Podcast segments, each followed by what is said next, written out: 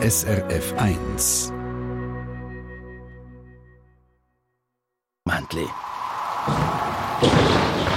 SRF 1 Wetterfrage.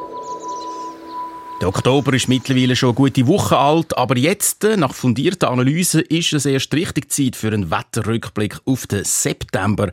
Gaudenz Fluri mit einer gesunden Distanz betrachtet. Was hat der September der Schweiz wettermäßig gebracht? Ja, in diesem Jahr war er insgesamt doch ein bisschen kühler als die Norm. Also der Vergleich zur Norm von 1991 bis 2020, aber nur wenig. Ein bisschen deutlicher ist das in der Höhe, dort ist es doch deutlich kühler.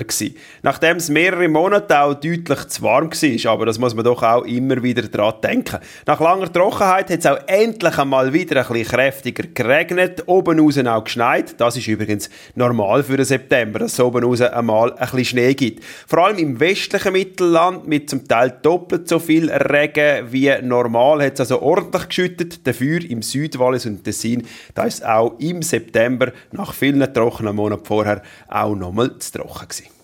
Also zusammengefasst, endlich mal wieder ein ziemlich normal warmer Monat. Dazu an vielen Stellen einmal wohltuend nass. Wie sieht es denn europaweit aus oder sogar weltweit? Ja, das ist genau der Grund, warum wir das jetzt erst jetzt machen. Weil diese Woche, am Donnerstag, hat nämlich Copernicus, das ist der Klimawandeldienst von Europa, ihre September-Auswertungen bekannt gegeben. Und auch im europäischen Wittel war der September zu kühl, gewesen, also 0,4 Grad kühler als die Norm von 1991 bis 2020. Vor allem so im Bereich Mitteleuropa bis Russland ist das äh, ausgeprägt gewesen.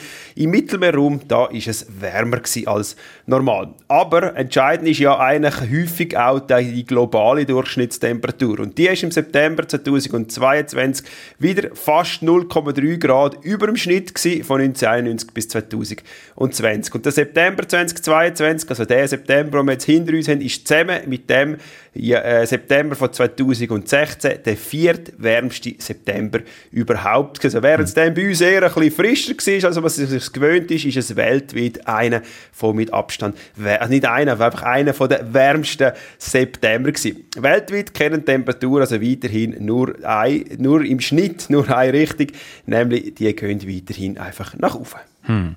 Global gesehen also ist der September überdurchschnittlich warm gewesen. Bei uns zu Europa hingegen kälter. Gibt es allenfalls eine Region, die besonders deutlich oben ausgeschwungen hat? Ja, auf den Karten, die der Kopernikus einmal bereitstellt, sieht man die Temperaturabweichung im Vergleich zu der Norm über die ganze Welt. Und da fallen drei Sachen auf. Der blaue Fleck von Europa natürlich. Blau ist kühler als normal. Dann ein dunkelblauer Fleck bei der Antarktis, nur ein Teil von der Antarktis. Und dann ein dunkelroter Fleck über Grönland. Rot steht für wärmer. Und der dunkelrote Fleck bei Grönland, der ist wirklich ganz extrem.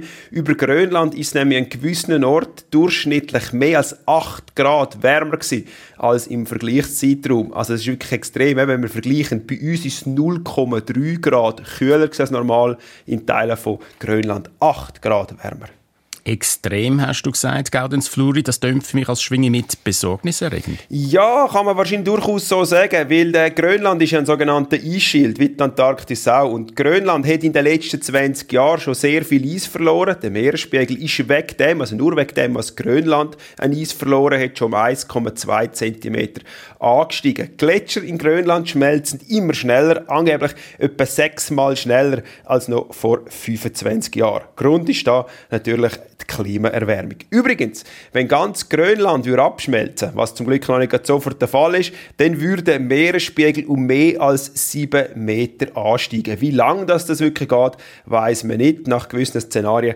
geht das noch über 1000 Jahre. Wenn wir den CO2-Ausstoß auf Null würden reduzieren weltweit, dann würde das zum Glück nicht passieren.